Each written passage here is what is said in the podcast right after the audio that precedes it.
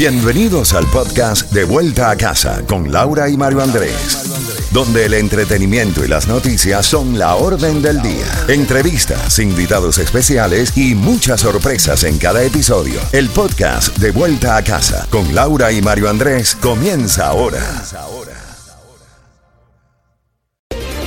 Z92, toda la música y todas las noticias a las en punto y a las y 30 de cada hora. Estás en sintonía de De Vuelta a Casa, Mario. Y tenemos los boletos para House of Horror. También ya entregamos la clave. Así mismo es.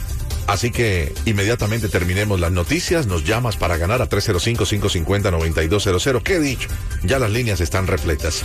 Laurita, ¿qué tal si vamos al resumen de las noticias más importantes a esta hora de la tarde? El presidente de los Estados Unidos, Joe Biden, llegó a Puerto Rico, llegó al aeropuerto de Ponce en Puerto Rico, donde habló directamente con el gobernador Pedro Pierluisi con la comunidad y dijo esto repitiendo que está comprometido con el pueblo de Puerto Rico en su recuperación después del paso de Fiona.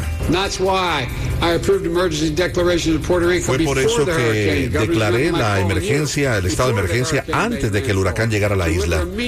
Y tuve la oportunidad de hablar con usted, gobernador le dijo al gobernador y por eso de, destiné dinero del gobierno federal para ayudar a Puerto Rico, 60 millones de dólares ha sido la promesa para la recuperación después del paso del huracán Fiona. Inmediatamente después estará aquí en la Florida visitando la zona cero. Ya son 87 personas las fallecidas hasta el momento y solo hasta el momento porque dicen las autoridades sin poder confirmarlo a nosotros, los medios de prensa, que son más las personas que pueden encontrarse eh, fallecidas allí. Muchas personas, miles y miles de personas no salieron, han recuperado 1.600 personas, o sea, las han podido rescatar de las áreas donde quedaron atrapados, pero 87 personas han fallecido. Así es. Por otra parte, el mayor proveedor de energía de la Florida, Mario FPL, dijo que se espera que miles de clientes afectados por el huracán Ian recuperen en el servicio antes del fin de semana. Esa es una buena noticia. Lo que sí es que va a quedar costando infinidad de dinero. Se habla de 60 a 70 mil millones de dólares, lo que puede quedar en daños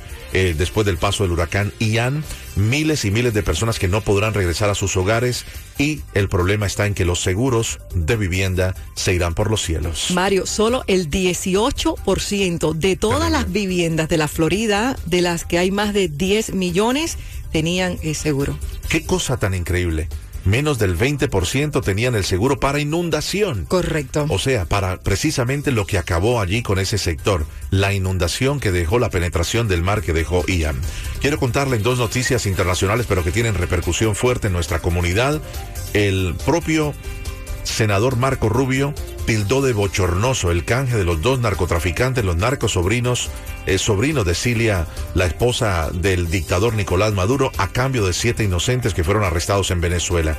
Un intercambio que dijo el senador Marco Rubio ha puesto un precio en la cabeza de todos los norteamericanos. Ahora todos los tiranos y dictadores saben que pueden capturar a norteamericanos después de mantenerlos encarcelados injustamente, van a poder recibir algo a cambio. Nosotros tenemos análisis del tema en el programa y también les quiero contar que va a segunda vuelta.